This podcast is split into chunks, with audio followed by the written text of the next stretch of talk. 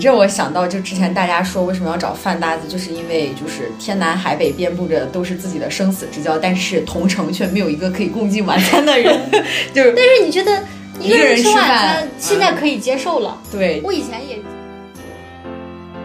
那你前面的一切不就又被推翻了吗？对那么轻松，你怎么又跳来去找搭子了呢？对所以它必然是一段不轻松的过程，而且它必然经过很多问题和磨合，然后互相的去克服，最后呢走出一段彼此的舒适圈，然后达到一个相对来说觉得相对很深层次的，或者说称得上友谊的一段关系。这是你们想要去通过找搭子，最后最后逐渐逐渐发展出来的一段关系的过程。所以现在很多人就是。Hello Hello，大家好，欢迎来到最新一期的言之无理。我是一鸣，我是雅茹，今天咱们来介绍一个比较有意思的对互联网新型社交现现象，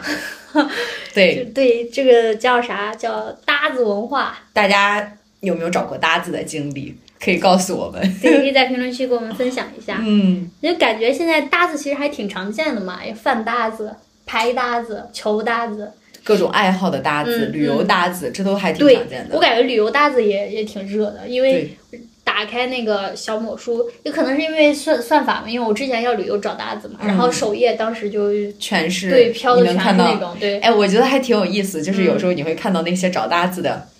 呃，条件就是自我介绍，事儿少，A 钱快，会拍照。那那如果人家这个是对旅游搭子的，因为出去玩肯定要拍照嘛，而且涉及到钱的事儿。嗯如果是，哎，我就在想设想啊，大家也可以设想，如果说你有某种，哎，有有一天假想有一个找搭子的一个需求。你你觉得会是什么样子？你在哪方面可能会想找个搭子？然后你你对他有什么要求或者条件？你可以思考一下。嗯我觉得我在日常生活中需要找搭子的这个可能性还挺低的，嗯对吧？我而且我现实中确实没有找过搭子。之前有一次是想找一个旅游搭子，但是也因为搭子的种种原因，就是没有成型，所以我其实没有一个完整的找搭子的一个经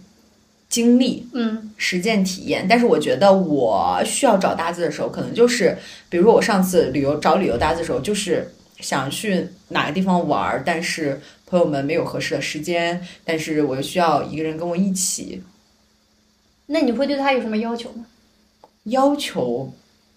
刚刚刚刚说的那三个要求，我觉得就可以。啊，就是旅游搭子共 这三个要通的，求，对，它其实是一个对共通的，事儿少，A 钱快，会拍照，这是经过无数人经验提炼出来的，对，对，就是能沟通。嗯，嗯我我要想，因为我就是我今天还说呢，我说在这个搭子文化这四个字流行之前，很早的时候，那个时候。我就跟那个豆瓣上的网友，我们约着出来看电影。那你应该是一个搭子文化先行体验者，对，那那个时候大家不叫搭子嘛，嗯。但那个时候我们是在，呃，豆瓣的小组，或者是说看电影那个什么，然后说这个电影点映场啊，或者是首映场，呃还没有大家，就是说它还没有嗯全面的上映的嘛，正式上映，那对他感兴趣的人就比较少，嗯，然后也有一些人他觉得我也没看到评分，他就不去看。你这个时候就很难去找到一个跟你一样，就是想第一时间看到电影的人。我们就在那个群群里面，或者在豆瓣这个平台上约着去见。你你现在让我去回想说，那这肯定这这就是一种电影搭子嘛。但是那个时候，呃，跟现在比起来，那个时候可能会更纯粹一些，因为那个时候我们是有了一定的社交圈层的基础，我们是在一个社交圈层里边儿结结识，然后再发展成为一种线下的一种行为活动或者社交嘛。所以它它会让我觉得，嗯，跟现在如果单纯的让我去网络上找一个搭子，我就会觉得稍微有一点点的那种安全感，或者更多的有一种实感。嗯，你现在让我去理解去找个搭子，我就会觉得有点奇怪。你去去突然间从网上找一个人，是吧？嗯，但是不可避免，它是它现在这种文化能够流行起来的一个很大的原因，就是它确实有很多便利性嘛。是吧？现在你会在什么情况下需要找一个搭子？我现在就是上次你看出去玩的时候，朋友放鸽子，因为一些公司上的事情很难去跟着我一起，但是我因为要去的地方比较远，而且是一个未曾涉足的领域，就是总而言之。我把它总结成一句话，就是我一个人没有办法去完成的事的时候，我就会考虑要去找个搭子。而且这个时候朋友没有办法陪伴，对一个人没有办法完成。如果是你看像我们比较常见的说饭搭子呀、电影搭子，我现在我都可以自己一个人接受了。哎，对你这我想到，就之前大家说为什么要找饭搭子，就是因为就是天南海北遍布着都是自己的生死之交，但是同城却没有一个可以共进晚餐的人，就是。但是你觉得？一个人吃晚餐，现在可以接受了。对，我以前也接受不了这个事。我觉得就是因为缺失朋友，就是朋友没有办法陪伴，或者因为种种原因没有办法跟你一起做这件事情，是一个方面的原因。还有一个方面原因，可能就是你自己精神空虚，就是需要一个人，一定需要一个人陪伴。因为有的人他就是没有办法接受自己一个人去看电影，一个人去吃饭，一个人感受。这个其实就是我对搭子文化的比较简单的理解，而且也是。大部分人听到搭子文化的时候，可能也是这种感觉。但是你你看网络上，人家有的人就是比较习惯于去找搭子嘛，嗯，或者是有过这方面的比较成熟的经历和经验的时候，慢慢他他能体会出来跟咱也不太一样的一些地方。就像我前天看文章，我说有的人他想找搭子，是因为嗯，就是他有些事情他也不是说。没有朋友给他跟他一起做，而是觉得他觉得这个事儿他没法跟他朋友讲。嗯，对他需要在一个相对陌生的场域下去倾诉啊，或者怎么样的。你这让我想到，就是之前我看到过失恋搭子啊，你看这我就不是是吧？对，失恋搭子就是。嗯，倒不是说失恋这件事儿本身不能跟朋友倾诉，或者肯定是可以的。但是我想要找一个失恋搭子的目的，可能是我希望有一个跟我有着共同经历的人，然后我们一起慢慢走出这这件事儿本身，一起走出这个失恋的情绪或者阴影，每天一起去干嘛干嘛。他是强调一个情绪上的一个高高，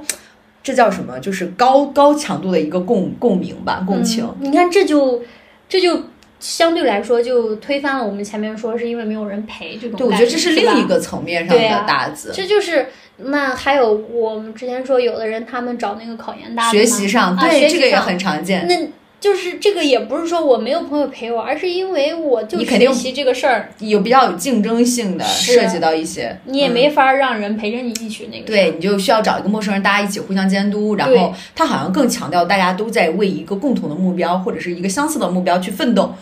陪伴，就你会觉得你自己有占有的这种感觉。对，而且他这样子的话，嗯，筛选或者找出来的人，相对来说，你们的那种契合度会更高嘛？就你刚刚提的，嗯，你们要经历了一个共同的过程，嗯，这个事情你不需要去通过让你的朋友再陪你经历一遍，嗯，而且这个我觉得突然想到，这在某种程度上可能会让你觉得你不是一个人。有的时候你在做一件事儿的时候。心理上这种，我我不是一个人在做这件，比如说失恋哦，我不是一个人在经历这件事情。那其实它在某种程度上也是一种精神慰藉。你去考研哦，我不是一个人在孤军奋战，你这个考研搭子跟你一起，对一个道理。对，所以我们现在如果一想到，你看人家这种搭子文化慢慢衍生出来的一种比较。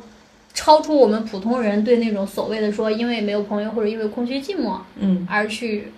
而去找搭子，好像是更进一步的一。对对，好像人家人家所有的那种追求或者是某种品味，呃，其实远超于我们一般的想象。他有一些更不一样的追求嘛。嗯，那那这种追求可能是基于兴趣，可能是基于某种更深层次的需求。对对对，但是呢，搭子文化它恰好能够帮助。帮助你去满足这个需求，它能够精准的匹配。对，它其实归根结底还是很精准的去满足你在某一方面的需求。对，就像我就想打麻将，它就是很纯粹的，就是一群打麻将的人。嗯嗯，他不需要去讨论着说我今天有没有朋友，我内心空虚空虚不空虚不空虚，寂寞不寂寞，不是，他就是很精准的，就是今天下午三点场有没有人过来一起打麻将，然后很便捷，对吧？嗯，就有人过来了，所以他的这个。精准性是我是感觉搭子的一个特点。对，然后为什么那天我刚还是回到前面说要去旅游，然后可能因为算法的问题，接触互联网媒介嘛，嗯。你你因为你可能发了一个帖子，就是我们当时如果说你去西北，然后七月一号到八月一号，然后那个首页立马就会飘满了定向投对，送飘满了七月到八月这个时间段所有的很，精准。对，嗯，很好找啊，这在过去是没法想象的事儿。找搭子的这个精准，也是一个精准的算法投是送。所以就其实它还挺，像你要这样说还挺方便的嘛，嗯，真的很方便。所以怪不得那么多人会去找或找这种旅游搭子，找这种找那种。它其实某种程度上是一个精准定位下的精准陪伴。嗯，而且是不是说，就凭我们刚刚讨论说，旅游搭子的基本三个要求：钱多事儿少，来钱呃那个钱多事儿少，就是会拍照，会拍照。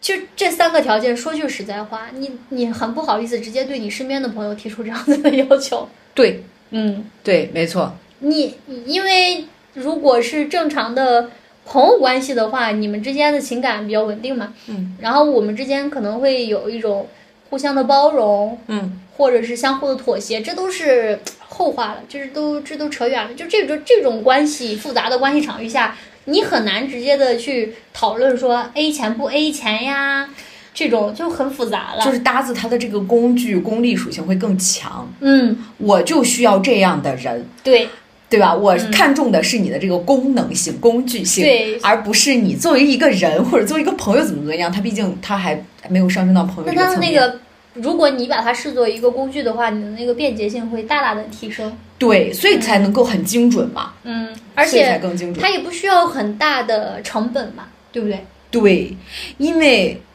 你想你在你在小某书或者是其他是其他软件上发帖，直接亮出你的需求，它就是一个甲方乙方的一个，甚至是一个这样的一个寻寻找寻找那个寻找逻辑是这样，你很精准的哦筛选，然后找到。而且我突然间想到，嗯，对于有些人来说，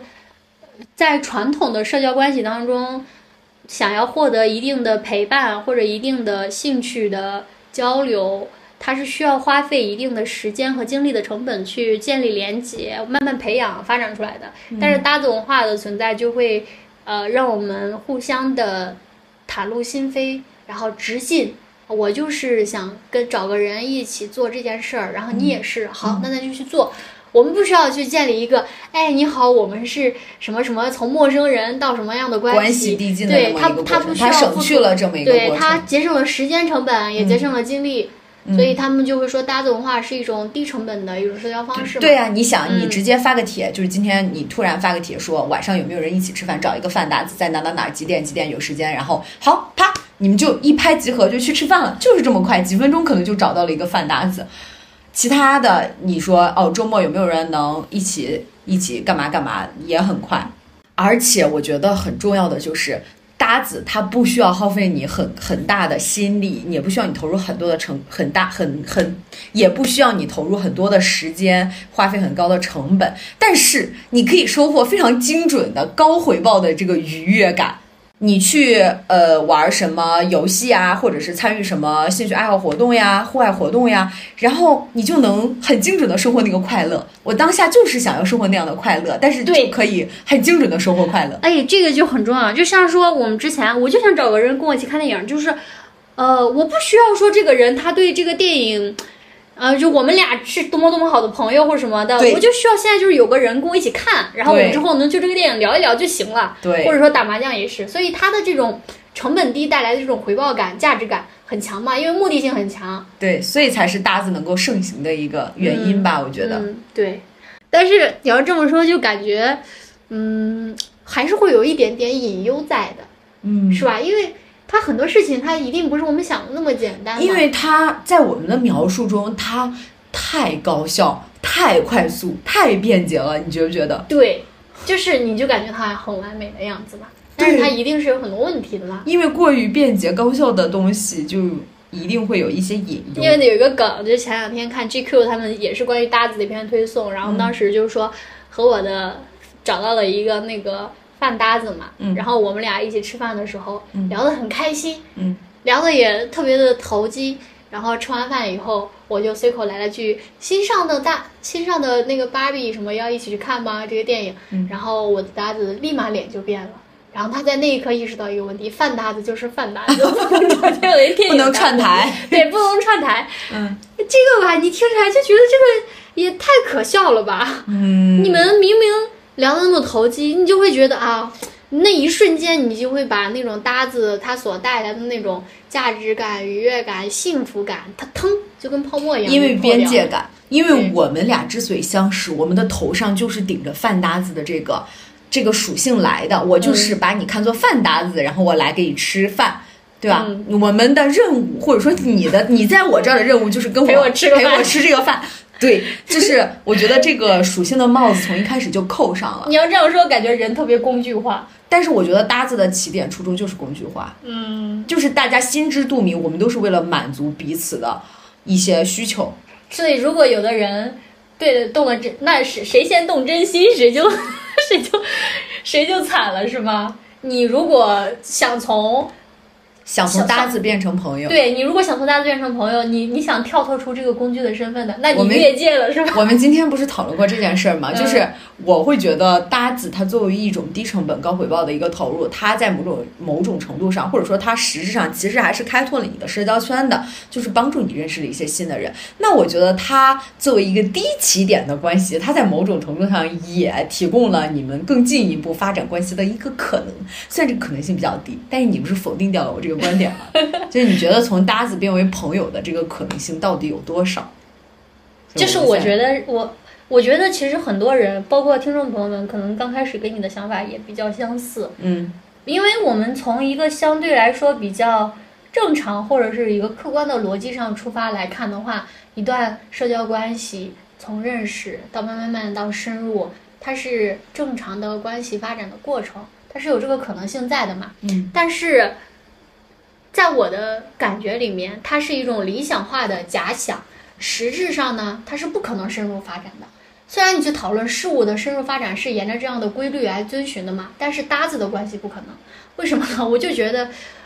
一开始你们两个站在的那个起点上，它就是一个非正常的途径对进入的。你你一开始就是把对方当做工具，和一开始两个人的目的就是嗯单向化的话，那你们是不可能沿着单向化的道路逐渐逐渐拓展发展成为深入的朋友关系的。嗯，就是说我们可以回想一下我们和身边的朋友成为朋友的这个关系发展过程，你们是怎么成为朋友的？嗯那你再看你你跟你搭子相识的这个过程，就是他他其实有一点违背一个正常关系发展的一个逻辑。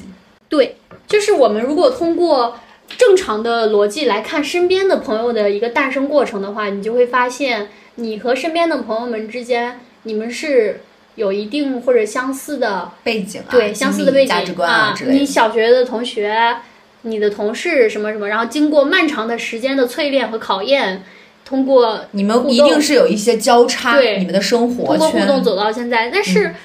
嗯呃，像我们刚刚提到过，说搭子的核心在于 精准的一个兴趣的投放嘛。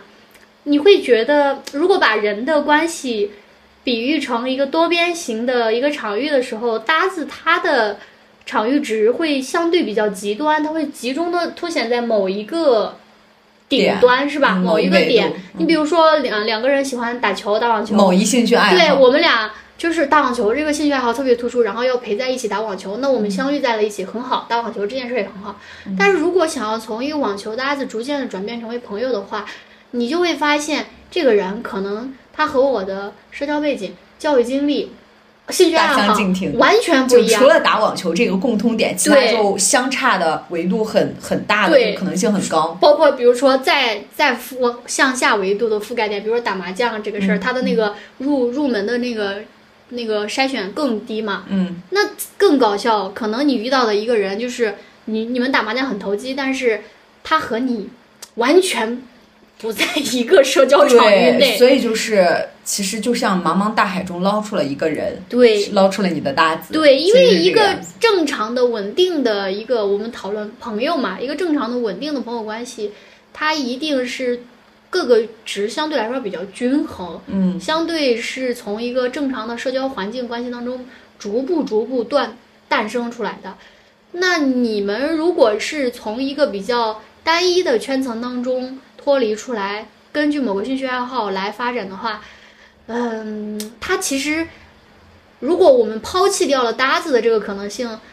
在日常的生活当中，你们本会没有交集的。对，而且就像嗯刚刚说的那个饭搭子没有变成电影搭子，就是搭子，我们彼此之间成为搭子，我们对彼此我们的那个对这段关系的边界阈值是非常清楚的。你比如说，我们是网球搭子，我们可能更多的只会讨论网球这件事情，对彼此的其他方面的事情。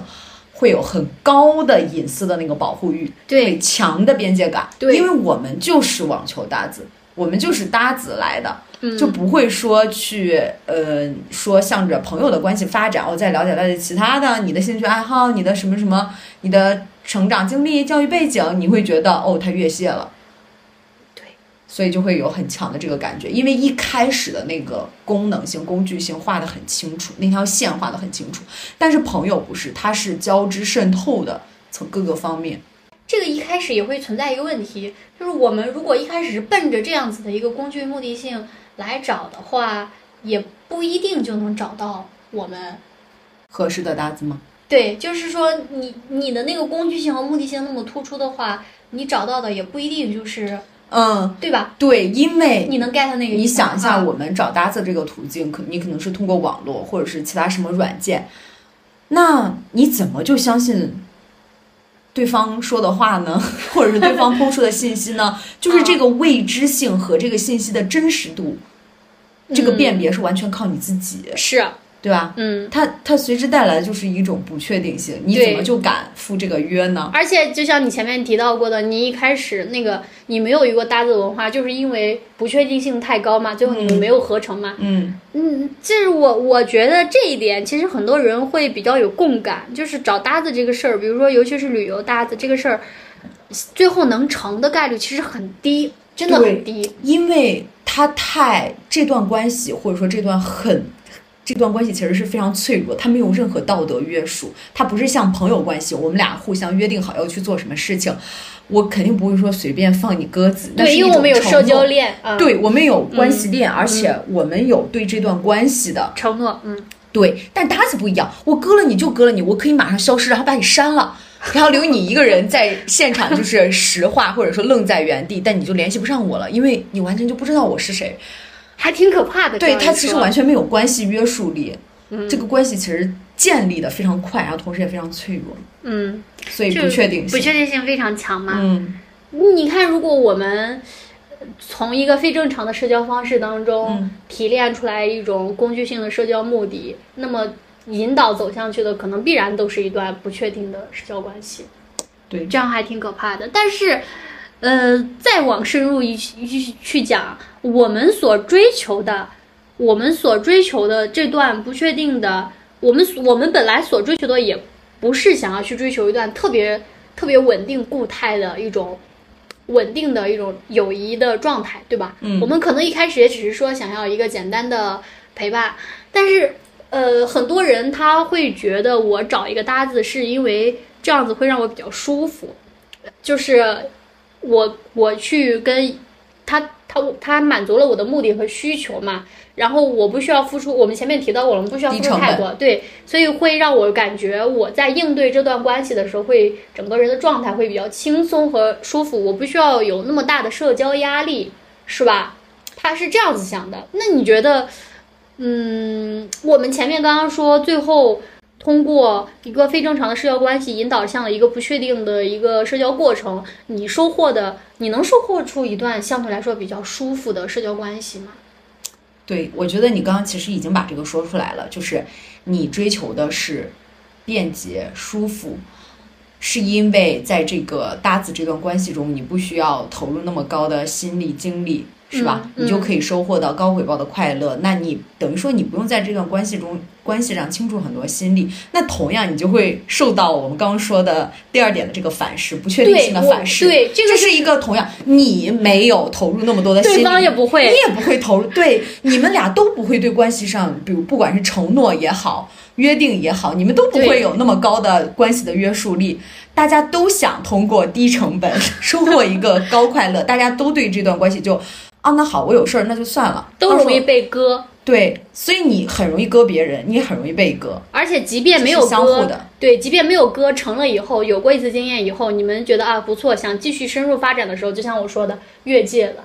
对，就是这个样子。因为嗯你要知道你怎么看待搭子这段关系，对方也会怎么看待，就是大家是一样的。对，你们抱着想要追求舒服的目的的话，你都要受到你，你就会受到这个低成本投入的反噬。，对我们说一段一段良好的社交关系，它他怎么可能是是舒服的？，对它怎么可能是说非常轻松服？对，非常轻松便捷就能获得的。如果社交关系这么轻松的话，那你前面的一切不就又被推翻了吗？对，那么轻松，你怎么又跳来去找搭子了呢？对，所以它必然是一段不轻松的过程，而且它必然经过很多问题和磨合，然后互相的去克服，最后呢走出一段彼此的舒适圈，然后达到一个相对来说觉得相对很深层次的，或者说称得上友谊的一段关系。这是你们想要去通过找搭子，最后最后逐渐逐渐发展出来的一段关系的过程。所以现在很多人就是批判或者说不太支持搭子文化，就是觉得它太浅层次了。我始终停留在很表层的快乐。哦，我就是打麻将就打麻将的快乐，打网球打网球的快乐。我只你只需要满足我这个层面的快乐就行了，我也不想有进更进一步的更深层次的快乐。就是就觉得现在的这种社交在逐渐的浅层化、表象化。而且你知道，就像我们刚刚分析完这么多之后，呃，我就是会油然而生出一种空虚感，就是说，好，那即便呃，即便说我不抱那么多就是走向朋友的这种目的，我就把搭子纯粹的理解成一段，就是说，呃，吃饭的时候有个人陪，打球的时候有人陪，打麻将的时候有人陪，那你会觉得不孤独吗？你好像这么一想，还是会觉得有一点点孤独。嗯，因为你还是需要深层次的对，因为就像我们前面说，你说这都是表象嘛，对，因为人你需要表象的，你也需要深深层次的关系。但是当你逐渐被表层的浅层次的关系所吞噬淹没占的满的时候，你就没有精力，你会沉浸在这种低成本投入、嗯非常及时性、便捷高效，你会觉得很舒服。那以后你对你的朋友呢，真正的深层次的朋友呢，你也会觉得哦，你也会形成这种关系思维模式。我好像不开心了，摆摆手就走了，但其实并不是这个样子。嗯，深层次的关系它是需要磨合的，它而一定且对，而且一上来就就是感觉很舒服，让你觉得很好的这种社交关系，大概率是因为彼此都在按照一定的社交礼仪或者是伪装礼貌性的对，彼此都是这样子的。你没有做真正的自己，他也没有做真正的他。对你们俩还没有进到那一步，就是会嗯关系中会出现有不舒服、痛苦，或者是需要包容对方的那个时刻。是，但是我们很容易被这种短时、及时、快捷的这种快乐或者舒服所蒙蔽，而会认为关系就是我就想要这样的关系，但其实不是的。当你有深层次的精神陪伴啊、情感倾诉的需求的时候，你就会发现没有人能满足你。而且你要这样子说，刚刚我描述的说，吃饭的时候有人陪，打球的时候有人陪，有打球的人陪，打牌的时候有打牌的人陪，你觉得很快乐吗？其实也会很累啊，感觉，因为你是跟吃饭的人是吃饭的人的那套社交关系和社交规则。嗯，你打球的时候是打球的那个人。疲于应付这对种。对，这个说的很好，就是去疲于应对各种各样浅层的、稀薄的这种社交关系，而且就是搭子文化诞生出来的，你戴着不同的面具，你用着不同的话术，带着不同的社交分寸，而且你知道他们都不会长久，是哇，这种他们都是，一种繁荣假象，就是会很快消失的。嗯，这其实就是我们这样，我们说那个，你你追求舒服，其实就是拒绝痛苦，拒绝磨合关系的痛苦，回避关系中磨合的那个痛苦的一种表现。现在就是说，我为什么说我现在我以前接受不了一个人看电影嘛？嗯我之前上学的时候，啊，我朋友如果没有办法跟我一起去看，我就会在网上找嘛，就在那个豆瓣上找。就觉得哇，我自己一个人去看电影这个事儿，我实在不能接受，因为大家不是有不同的孤独等级嘛。呃一，个人吃火锅，对我其实可以一个人吃饭，就是这个事儿我我还挺能接受的。啊，但是我接受不了一个人看电影，就像今天我们聊的，你接受不了一两个人一起去，不是就说错了。呃，我们说就是你跟一个陌生人一起去去去看电影这个事儿，我还我还是可以接受的。嗯就如果说 从网络上认识的什么，然后他不对他不是那么的了解，但是我可以跟他因为你看电影的时候你不需要说话呀，我觉得对不对？你只能坐着就行了。但但今天我们来聊的时候啊、如果是找搭子，如我跟一个陌生人散步，这个我还可以接受，但是你就完全接受不了。哦，对，因为我觉得散步你要说话，你不可能两个人散步沉默。就是我觉得散步是比较啊，这个有点扯远了。就是散步就是 比较需要对你而言是比较分享，对，哦其实就是营造了一种两个人的场域，就需要聊天呀，干嘛的。所以我就我就当时就觉得那个时候是很多事情不能接受的嘛，我无法接受自己一个人去看电影。但是你让我站在今天，我去回想我当时是怎么接受得了跟一个陌生人一起去看电影的，我就觉得很可笑嘛。嗯，哎，但是我又转念一想，有什么接受不了的？电影院里面坐的都是陌生人啊。可是我又一想，那不一样啊，和你坐在旁边的这个人，你们俩是零点五的距离，而且你们俩会就这个电影深入的表达自己的观点和看法。嗯，它是有一定场域关系的所在的。然后我就觉得，我就觉得我现在是当初，我现在是如何能够做出当初那种我不太理解的事儿。嗯所以我觉得，你看，我们每个人对做某一件事儿的那个要求是不一样的。有些人觉得这件事儿我只能跟熟悉或者亲密的人做，有的人觉得我这件事儿，我就是更想做这件事儿，所以跟谁做都没关系，就是哪怕是陌生人。一起去看电影也没关系。有的人就觉得我只能跟更亲密的朋友一才能一起看电影，更亲密的朋友才能一起吃饭，是这个样子。这个就是说到，你先说完。说完了。哦，那这个就是说到很很有意思的一个点，就是我们说凡是社交关系，它一定是双向的。凡是社交关系，双向的社交关系，正常的社交关系都是不可控的，这是我的观点啊，大家可能不认同。嗯就是我在我的经过我这个社交关系的磨合互动 啊、可能互联网搭子，或者是跟不同的人对出去吃饭什么，我这么一段过程下来之后，我深切的感受到一个道理，就是我觉得凡是社交关系，正常的社交关系，你除去那种非正常的 PUA 什么的，呃，它是不可控的。它一定会有波折。它是绝对是不可控的，因为你是无法去掌握对方他是怎么去看待这段关系和这种社交步调的，所以你其实是没有办法真正的从一段社交关系当中获得，就是或者来说就是精准的获得你想达到的那种社交效果的，这是很难很难的。只是说搭子文化，它可能是主打着说一个让你对让你获得想要的社社交效果的一种口号，嗯，但实质上你冷静来去思考的话，你就觉得这本身是一段不太可能的事儿，因为就像你提到过的，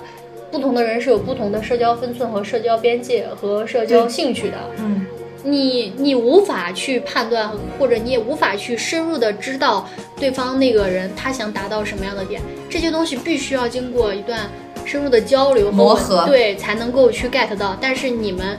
没有经历这样子的过程，你们是直接就带着这样子的工具性的目的去了解的，你同样也不会收获更深那必然层次是不可能的和高质量的关系。嗯，你绝对无法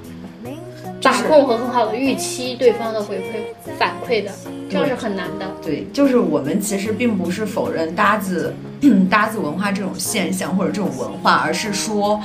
我们可以找搭子。我当下对这件事儿的需求度会，或者说这件事儿带给我的快乐更重要，那我可以去找搭子。但是我们不要沉溺于这种及时性舒服，或者在你觉得关系它就是可以这样低成本高回报。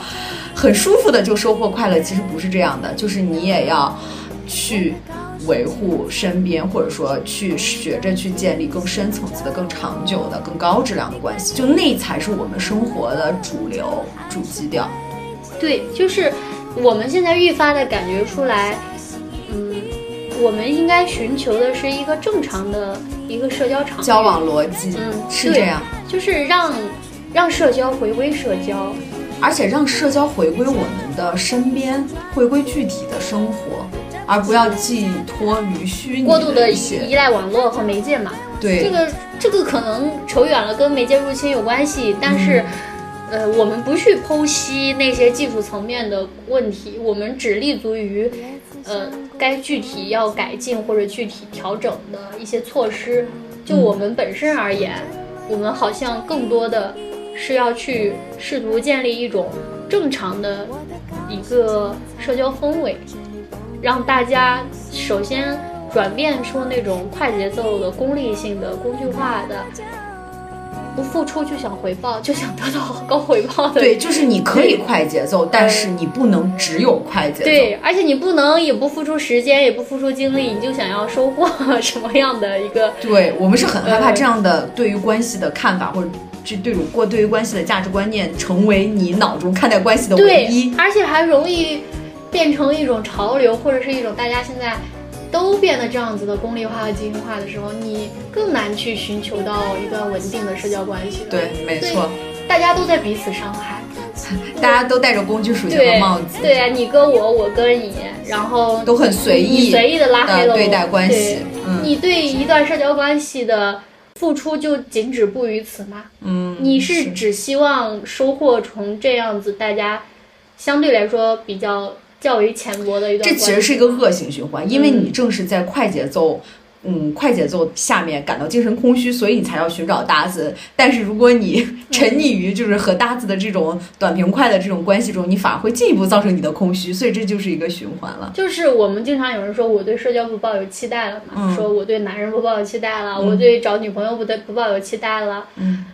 嗯，有的时候你会去想。是什么造就了我们对这些东西不抱有期待，让我们对社交这件事儿不抱有期待？但是人类的本质属性是要拥抱社交的嘛？人是需要社交，对我们是需要一份社交，或者是友好、健康的、美好的社交带来的那种温暖的力量的。